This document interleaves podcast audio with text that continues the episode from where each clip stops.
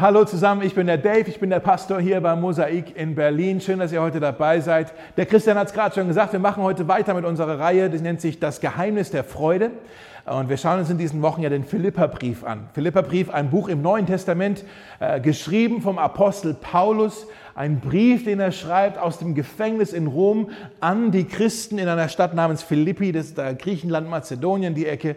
Äh, und er schreibt diesen Brief und wir nennen diese ganze Reihe ähm, das Geheimnis der Freude, weil dieser ganze Brief wirklich, der trieft nur so vor Freude. Ja, das war ein ganz wichtiges Thema für Paulus. Er hat sich das gewünscht für die Christen in Philippi, dass sie das auch erleben, äh, dass sie Freude haben äh, in ihrer Beziehung mit Gott, dass sie Freude erleben dürfen. Und heute geht es weiter. Wir schauen uns heute die ersten Verse aus Philippa 3 an. Falls ihr eine Bibel habt, könnt ihr die schon mal aufschlagen. Ähm, Philippa 3. Und da sehen wir mal wieder, das Thema ist die Freude.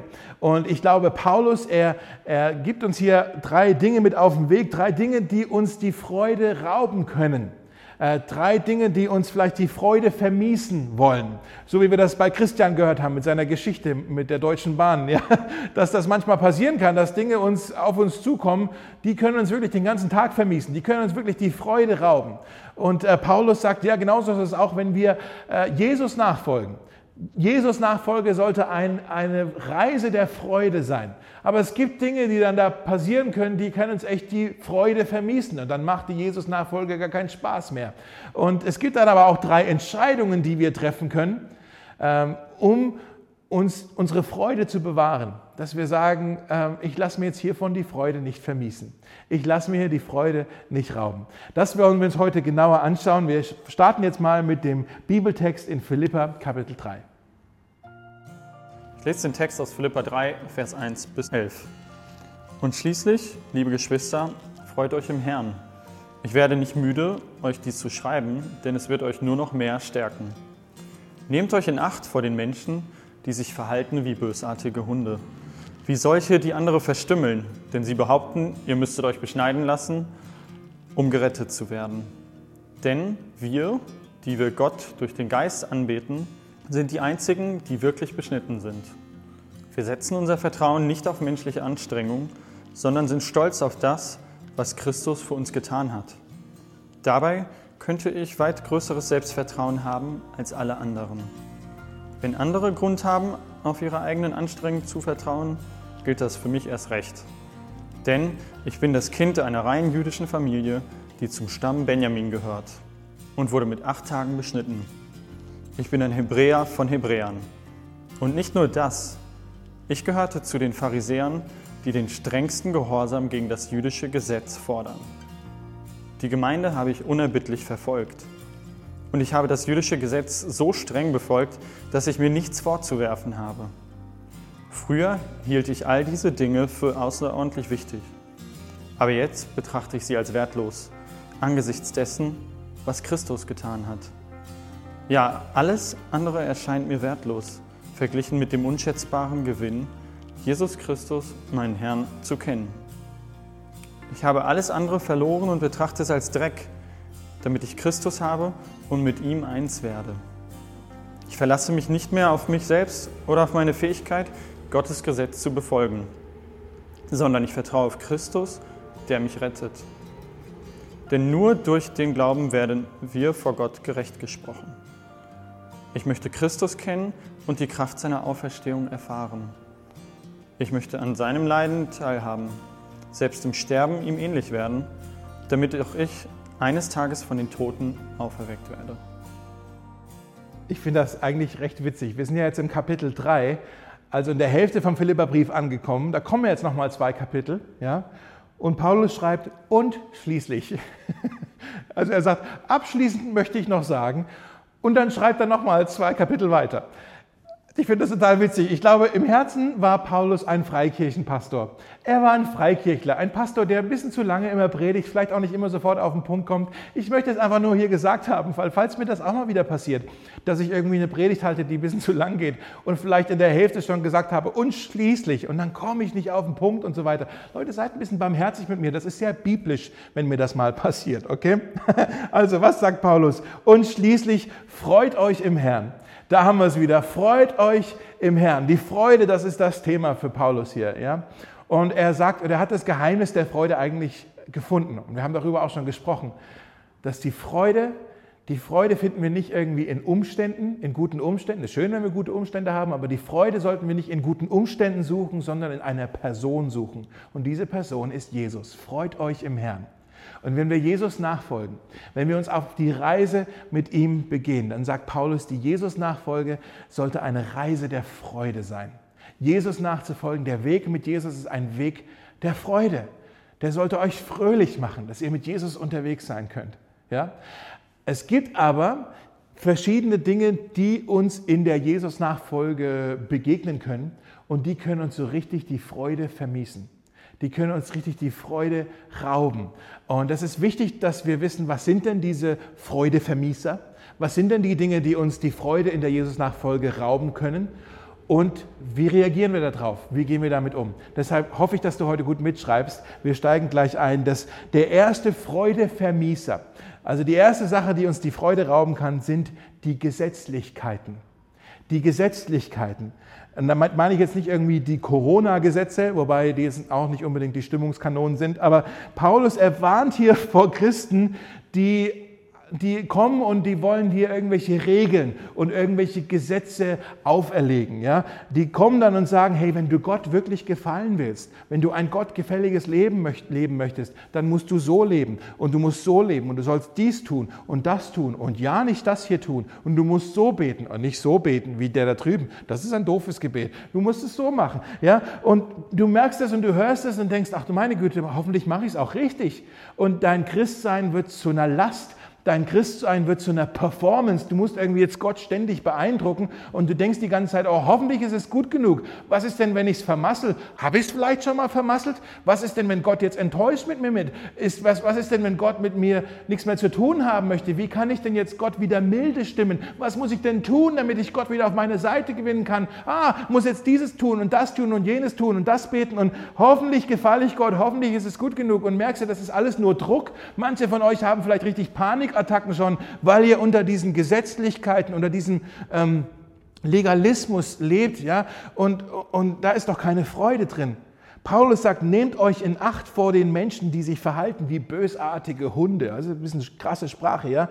Bösartige Hunde wie solche, die andere verstimmen, denn sie behaupten, ihr müsst euch beschneiden lassen, um gerettet zu werden. Wenn jemand kommt und sagt, du musst erst das tun, damit du gerettet werden kannst, dann sind es Gesetzlichkeiten.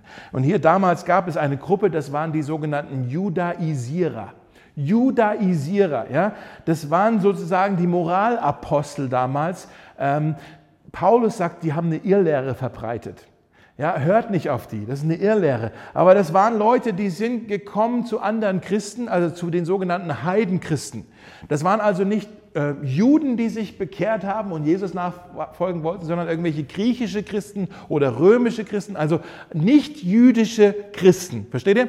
Und die sind zu denen hingegangen und die haben gesagt, hey, ihr könnt euch nicht einfach so bekehren und Christen werden. Wenn ihr Christ werden wollt, müsst ihr erstmal Juden werden, so als erster Schritt. Und dann könnt, wenn ihr Juden seid, dann könnt ihr auch äh, euch bekehren und zu Jesus gehören. Also erstmal müssen wir euch beschneiden, ja, und dann müsst ihr euch an alle äh, jüdischen Gesetze und alttestamentlichen Bräuche und die ganzen Rituale, all das müsst ihr erstmal einhalten. Und dann, wenn ihr wollt, könnt ihr euch auch bekehren und für Jesus entscheiden. Aber selbst danach müsst ihr euch an all die jüdischen Sachen auch halten. Okay? Die ganzen Gesetze, die ganzen Regeln, das gilt alles auch für euch. Müsst ihr euch streng einhalten. Also, ich weiß nicht, ob es heute noch so viele Judaisierer gibt, aber trotzdem diesen Tenor dahinter, den kennen wir doch auch, wenn Leute kommen, ja, du musst es aber so machen.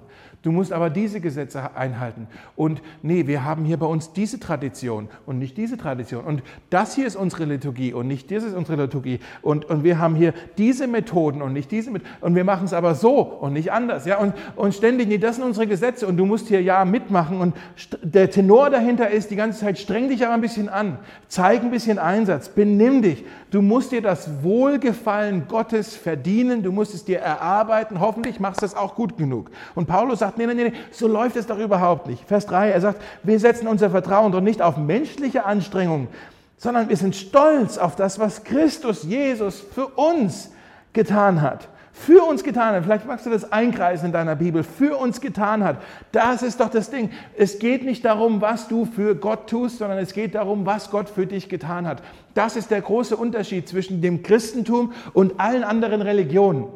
In allen Religionen geht es immer darum, was du jetzt für Gott tun musst. Im Christentum geht es darum, was Jesus für dich getan hat. Ich möchte es so erklären. Stell dir mal vor, äh, deine Rettung, ja? Deine Rettung ist wie so ein Baum, der wächst. Dann ist die Wurzel von dem Baum, dass da überhaupt etwas wachsen kann, dass dieser Baum überhaupt da ist. Die Wurzel von diesem Baum ist nicht dein moralisches Führungszeugnis und auch nicht irgendwie deine Spendenbereitschaft und auch nicht dein Dienst gegenüber deinen Nächsten oder deinen Diensten der Gemeinde. Die, die Wurzel von dem Baum ist Jesus, was er für dich getan hat, nicht was du getan hast. Die Wurzel von dem Baum ist ist Jesus. Natürlich wächst dann da was und an diesem Baum hängt auch Frucht dran. Die Frucht, ja natürlich, die Frucht ist unsere Nächstenliebe, die Frucht ist unser Dienst, die Frucht ist unsere Großzügigkeit. Wir wollen das ja alles tun, aber sobald wir das umdrehen und wenn wir die Frucht mit der Wurzel vertauschen und wir denken, das muss ich jetzt leisten, damit hier eine Errettung entstehen kann, da haben wir alles missverstanden. Nein, Jesus hat uns errettet und natürlich eine eine Folge, eine Konsequenz daraus ist, dass es uns auch verändert und wir jetzt auch für ihn und für andere leben. Versteht ihr das? Jesus kam, um uns zu retten, nicht um uns noch mehr Regeln aufzuerlegen. Diese Haltung der Gesetzlichkeit, oh, du musst, du musst, du musst, du musst und benimm dich und vermassel es nicht, das wird dir alle Freude rauben. Vielleicht warst du schon mal in einer gesetzlichen Gemeinde, ja?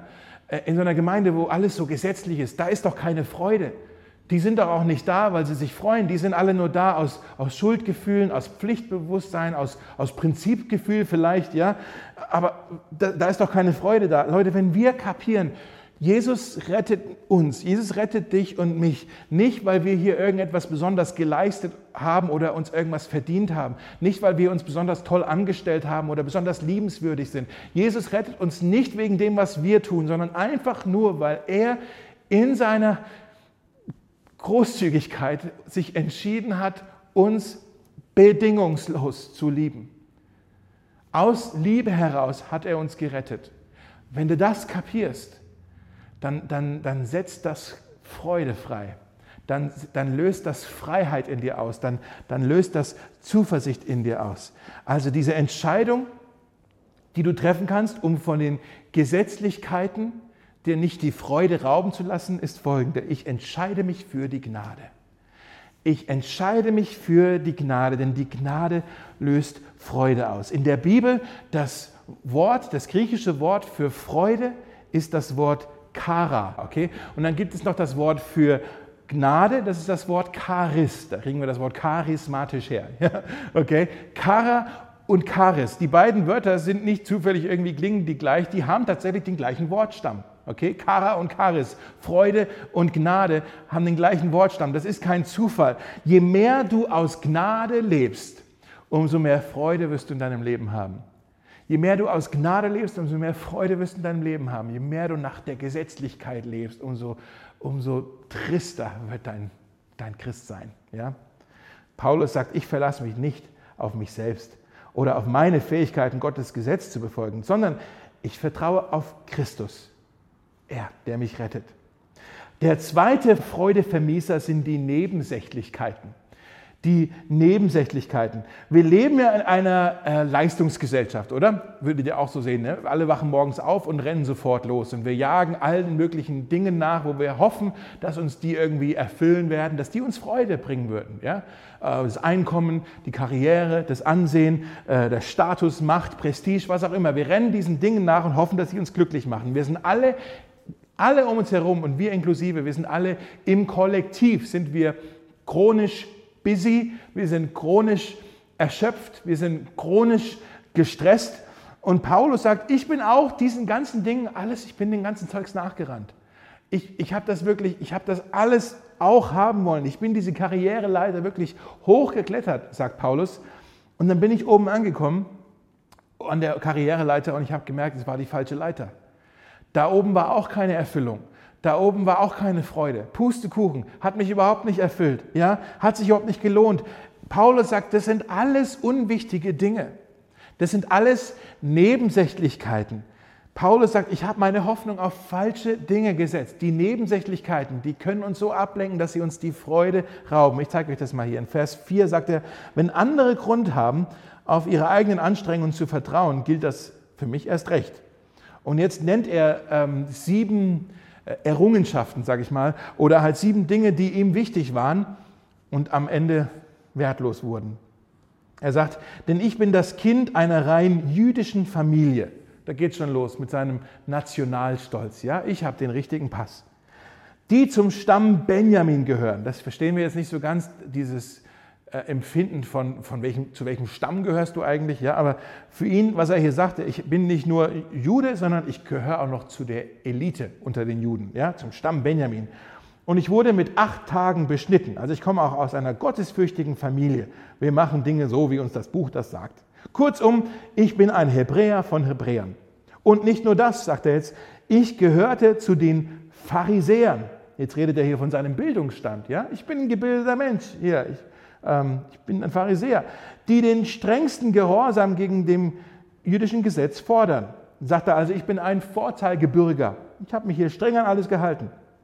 Die Gemeinde habe ich unerbittlich verfolgt. Ich habe mich eingesetzt, sagt er hier, für Recht und für Ordnung. Und ich habe das jüdische Gesetz so streng befolgt, dass ich mir nichts vorzuwerfen habe. Er sagt hier, wenn es um das Gesetz geht, ich bin der Champion. Ja, ich habe mich wirklich ich habe mir nichts vorzuwerfen. Ich habe alles tadellos eingehalten. Paulus sagt hier, ich bin ein Bürger aus gutem Hause, ich habe den richtigen Pass, ich gehöre zur Oberschicht der Gesellschaft, ich bin gebildet, ich bin anständig, ich bin respektiert, ich setze mich für das Gemeinwohl ein. Und dann sagt er, früher hielt ich all diese Dinge für außerordentlich wichtig, aber jetzt betrachte ich sie als wertlos angesichts dessen, was Christus, hier ist es wieder, Christus getan hat. Ich möchte dich fragen, was war dir früher wichtig, bevor du Jesus kennengelernt hast? Welchen Dingen bist du nachgerannt.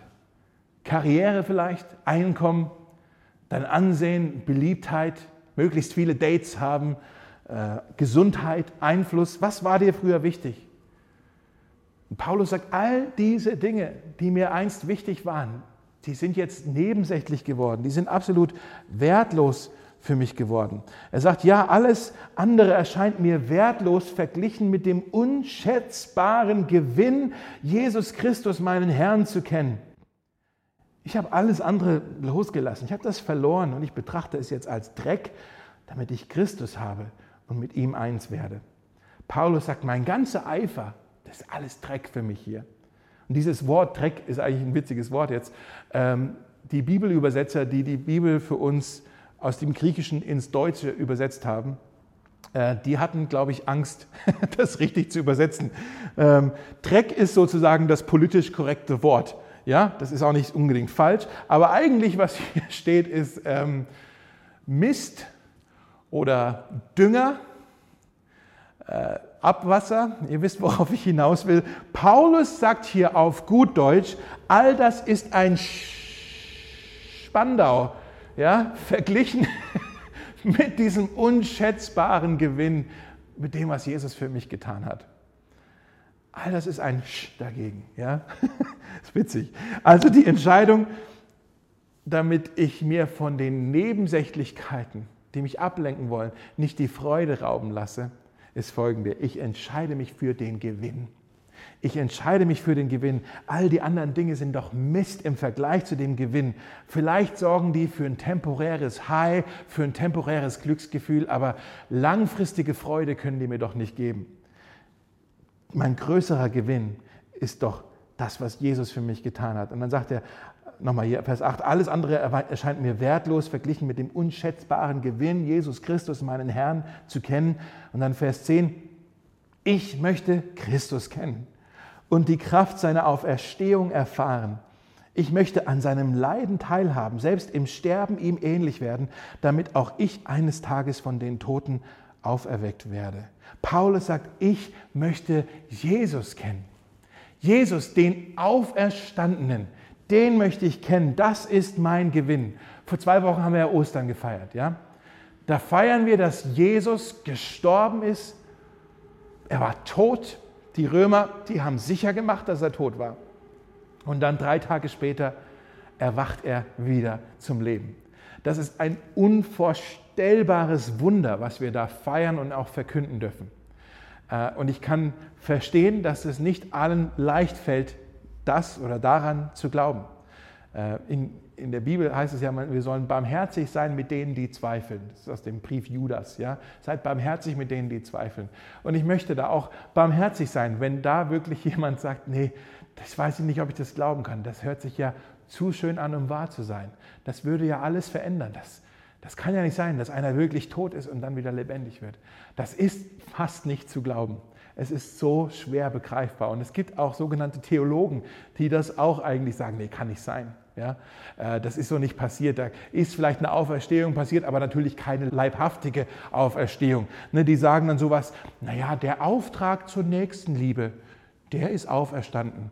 Ne? Der lebt auch noch weiter, der ist auch heute noch da. Oder die, der Geist von Jesus, ne? der lebt weiter. Die Persönlichkeit oder die Kraft von Jesus, die Kraft, die ist wieder auferstanden und die steht uns heute zur Verfügung für unser Leben. Ja? So irgendwie so Gesäusel, ja. Aber wenn du die dann fragst, die sagen, ja, ja, der Geist von Jesus ist auferstanden. Ja, aber der Körper, das war ja nicht leibhaftig. Der Körper von Jesus, nee, der ist tot, der liegt noch im Grab. Ja? Dass selbst Theologen heute, die, die quasseln so Zeugs, aber ich glaube nicht, dass das, das ist, was Paulus geglaubt hat. Paulus, für ihn war das eine Tatsache, Jesus ist leibhaftig auferstanden.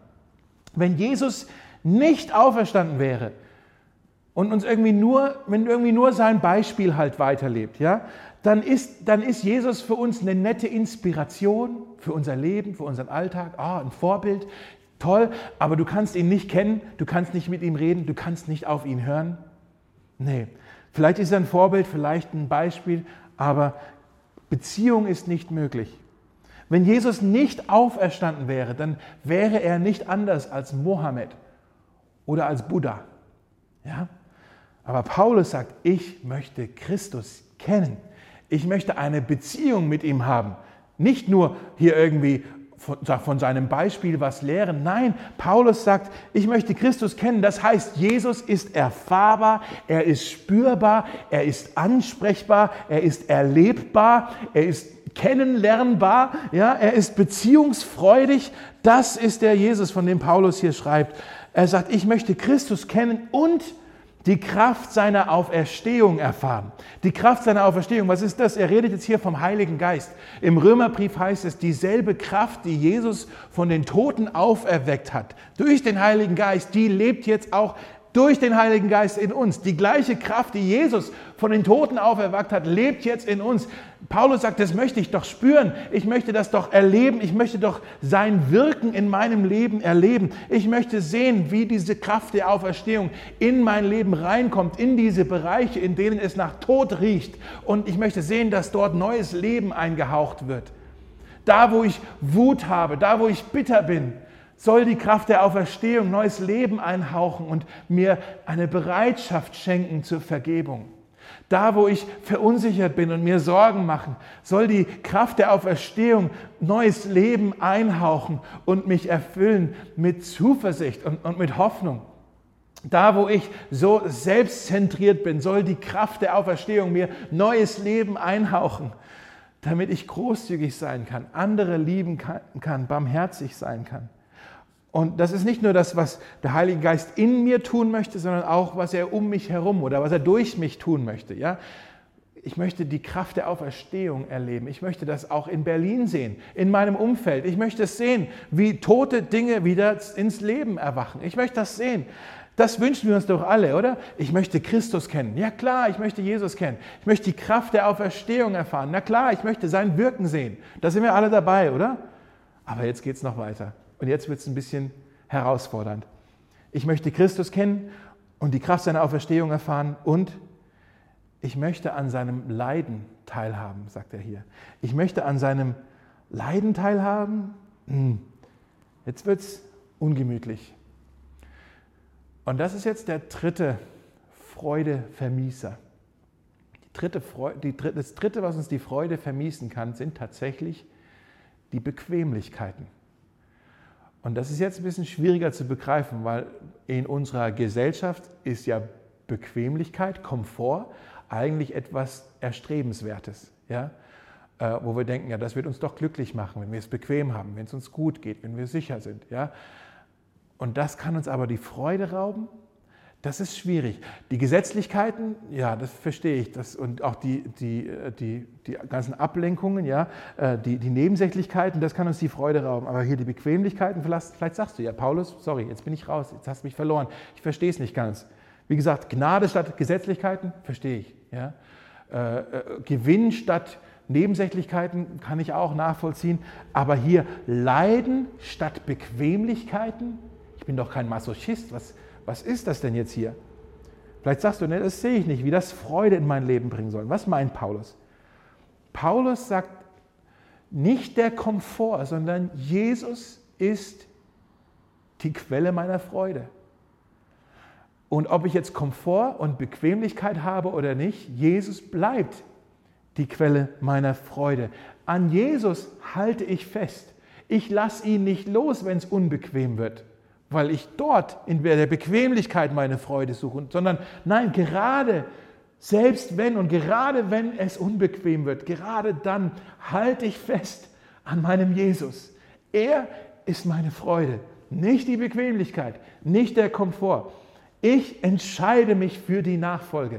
Das ist die dritte Entscheidung. Ich entscheide mich für die Nachfolge, nicht für die Komfortzone. Ich weiß, es gibt auch Freude außerhalb der Komfortzone. Und zwar dort, wo Jesus ist. Ich entscheide mich, ihm nachzufolgen, sagt Paulus. Ich, vielleicht sagt er, ich wünschte, ich, ich könnte Jesus einfach immer nur nahe sein. Egal, wo er hingeht, egal, was er macht, ich möchte ihm immer nahe sein und nicht nur dann, wenn er Wunder tut oder Kranke heilt oder irgendwelche Bergpredigten hält. Ich möchte Jesus auch nahe sein, wenn er an einem Kreuz hängt. Selbst dann in seinem Leiden möchte ich so nahe bei ihm sein. Ich möchte einfach nur Jesus haben.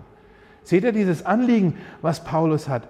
Ich glaube, er hat was verstanden, etwas ganz Wichtiges. Mein Leid, dein Leid, unser Leiden kann uns Jesus noch näher bringen. Unser Leiden verbindet uns mit Jesus.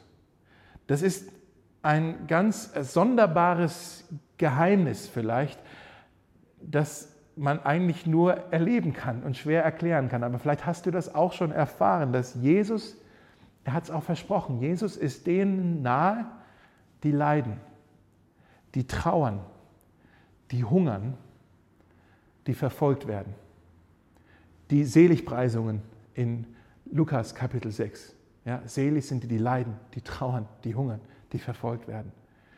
Sie sind gesegnet, ihnen wird Freude, ihnen wird das Reich Gottes versprochen in Lukas 6. Vielleicht hast du das auch schon erlebt, ähm, wie, ja, wie, dass du Jesus erleben konntest in deinem Leben, gerade in schwierigen Zeiten. Vielleicht hast du eine Zeit der Trauer durchmachen müssen und du hast erlebt, dass Jesus dir ganz nahe kommt und dich tröstet. Vielleicht hattest du irgendwo in deinem Leben einen Mangel und du hast erlebt, dass Jesus dir ganz nahe kommt und dich versorgt. Vielleicht hast du in deinem Leben einen äh, Konflikt gehabt und du hast erlebt, dass Jesus dir ganz nahe kommt und dich mit Frieden beschenkt. Vielleicht hast du erlebt, dass du eine Krankheit, dass du eine Krankheit hattest und und hast dann erlebt, dass Jesus dir ganz nahe kommt und dich vielleicht geheilt hat oder selbst wenn er nicht geheilt hat, hat er dich durch diese Krankheit hindurch getragen und dich nicht allein gelassen. Vielleicht hast du erlebt, dass du ausgelacht wurdest, äh, gehänselt wurdest, bullied, ja. Und du hast erlebt, Jesus kommt mir ganz nahe. Er ist meine Zuflucht. Er ist meine Burg. Er schützt mich. Und Paulus sagt hier, diese Erfahrungen mit Jesus in meinem Leiden, obwohl das Leid ja so schmerzhaft war. Ich bin nicht scharf auf das Leiden, aber diese Erfahrungen mit ihm, die sind mir so kostbar geworden, die sind mir so ein Schatz geworden, die sind mir so viel mehr wert als Komfort oder als Bequemlichkeiten. Ich möchte es vielleicht so erklären mit einer Geschichte, wahre Geschichte, vielleicht ein bisschen ein, ein, ein krasses Beispiel. Ähm, aber vielleicht hilft uns das, das zu verstehen, was hier gemeint ist. Vor ein paar Jahren, vielleicht habt ihr das auch mitbekommen in den Medien, da gab es eine Gruppe an Missionarinnen, die kamen aus Südkorea. Die waren alle so Anfang, äh, also junge Erwachsene, ich glaube 23 oder so waren das äh, Leute. Ähm, und die, ähm, die sind nach Afghanistan gegangen und wurden dort äh, vom Taliban entführt. Ähm, und die waren dort also gefangen vom Taliban. Und ähm, einer, der das nachher überlebt hat, haben also nicht alle überlebt, einer, der das nachher überlebt hat, der ähm, erzählt dann, wie sie, bevor die auch noch aufgeteilt wurden in kleinere Gruppen und dann manche auch hingerichtet wurden, hatten sie an dem letzten Tag, wo sie nochmal alle zusammen waren, haben sie nochmal alle miteinander gebetet. Eine von den Frauen hatte wohl noch irgendwie eine Bibel verstecken können. Und dann haben sie diese Bibel auseinandergerissen, damit jeder von denen noch ein Stück von der Bibel äh, hatte, äh, egal wo er hingebracht werden würde. Dann haben sie sich das festgehalten. Ja? Und dann haben sie wohl einer nach dem anderen, haben sie dann ähm, gebetet und haben ihr Leben einfach in Gottes Hände gelegt. Und die haben gebetet, Herr, dein Wille geschehe, nicht mein Wille geschehe. So wie Jesus im Garten. Dein Wille geschehe, nicht mein Wille geschehe. Herr, was auch immer dir jetzt am meisten Ehre bringt, das soll geschehen, was auch immer dich jetzt verherrlicht. Wenn es dich verherrlicht, dass ich hier sterbe in Afghanistan, dann soll das so geschehen. Wenn es dich verherrlicht, dass ich hier überlebe und nachher diese Geschichte erzähle, dann soll das so geschehen. Und einer nach dem anderen haben sie dort gebetet. Und dann äh, war wohl einer von denen, die haben, der Pastor oder einer der Pastoren, die dabei waren, der hat dann zu denen gesagt, hey, die Taliban werden jetzt anfangen, einen nach dem anderen von uns hinzurichten. Ähm, und ich habe denen schon gesagt, dass ich der Pastor bin und dass ich zuerst hingerichtet werden sollte. Boah, krass, oder? Und dann sagt der Nächste, ähm, nee, ich sollte zuerst hingerichtet werden. Ich bin auch Pastor und ich bin dein Ältester. Also sollte ich zuerst hingerichtet werden. Und dann sagt der Dritte, ja, aber ihr zwei seid ja nicht ordiniert. Ich bin auch ordiniert, ich bin Pastor, Ältester und ordiniert. Ich sollte zuerst hingerichtet werden. Und so kam es. Der, der Dritte war der Erste, der hingerichtet wurde. Und manche von denen wurden tatsächlich dann getötet und andere haben es aber überlebt äh, und sind irgendwie befreit worden und sind dann zurück nach Südkorea. Ähm, und dann der eine Überlebende, der diese Geschichte dann erzählt hat, der hat dann so gesagt, und das fand ich echt krass, der sagt, jetzt sind wir hier in Sicherheit, jetzt haben wir es wieder gemütlich, jetzt haben wir es wieder bequem, jetzt haben wir wieder unsere Komfortzone und trotzdem fehlt uns jetzt hier irgendwie was. Das ist, wenn, wenn wir uns jetzt irgendwie im Gottesdienst sehen, die anderen, die damals auch dabei waren, dann kommen die zu mir und die fragen mich, Pastor, wünschst du dir nicht auch, dass wir noch dort wären in Afghanistan, im Keller bei den Taliban? Und du denkst, was? Du willst wieder gefangen sein vom Taliban? Das kann doch gar nicht sein. Aber die sagen, Pastor, wünschst du dir nicht auch, dass wir wieder dort wären? Dort waren wir ihm doch so nahe. Dort waren wir Jesus so nahe. Dort hatten wir eine so kostbare Gemeinschaft mit Jesus. Er war dort bei uns, mitten unter uns. Wir haben ihn doch alle gespürt. Wir haben ihn erlebt. Es war so wunderbar mit ihm. Und jetzt sind wir wieder in Seoul, wieder zu Hause, wieder in unserem Alltag. Okay, wir haben es wieder, wir haben überlebt. Preis den Herrn, uns geht's gut. Wir sind wieder in Sicherheit. Aber ich vermisse die Gemeinschaft mit Jesus, die ich dort hatte. Pastor, wünschst du dir nicht auch, dass wir wieder dort wären, im Keller, wo Jesus ist? Ist das nicht Krass, ich weiß, es ist ein extremes Beispiel, aber ich glaube, das ist so ein bisschen das, was Paulus hier auch meint. Ich möchte an seinem Leiden teilhaben. Das heißt, er sagt, ich entscheide mich für Jesus, ich entscheide mich für die Nachfolge, selbst wenn es mal unbequem wird, selbst wenn es wehtut, selbst wenn es heißt, dass ich alles und jeden verliere. Ich will dir folgen, Jesus. Ich will dir nachfolgen, egal wohin, Jesus, du allein bist die Quelle meiner Freude. Und diese Freude lasse ich mir von nichts und von niemand rauben. Nicht von Gesetzlichkeiten, nicht von Nebensächlichkeiten und auch nicht von Bequemlichkeiten. Lass uns beten. Jesus, das, das soll eigentlich auch unser Gebet sein, was Paulus hier betet. Das ist ein schweres Gebet. Ich weiß gar nicht, ob ich oder irgendeiner von uns es jetzt richtig aufrichtig auch beten könnte, aber wir wollen es trotzdem tun, Herr, mehr als alles andere Wirklich, mehr als alles andere. Wir wollen dich kennen, Jesus. Ich möchte Christus kennen. Wir wollen dich kennenlernen. Wir wollen Beziehung mit dir haben. Und mehr als alles andere wollen wir die Kraft der Auferstehung erfahren. Wir wollen dein Wirken in unserem Leben und in unserem Umfeld erleben. Wir haben da so einen Hunger danach, Jesus. Und Herr, wenn es sein muss, dann wollen wir auch bereit sein, mit dir zu leiden. Wenn es das ist, was dich uns näher bringt, wenn es das ist, was uns mehr mit dir zusammenschweißt, dann ja. Amen. So soll es sein. Ich bete, Herr, dass du jeden von uns erfüllst heute mit Freude. Das, mit einer Freude, die nur du uns schenken kannst. Herr, segne uns jetzt mit deiner Freude. Ich bete, Herr, dass wir uns freuen können über das Geschenk der Gnade, die du uns gibst. Ich bete, dass wir uns freuen dürfen über den Gewinn, dass du, was du für uns getan hast, das ist unser Gewinn. Und ich bete, Herr, dass wir uns freuen dürfen über dieses Privileg der Nachfolge, dass wir in dir, bei dir unsere Freude finden. Amen.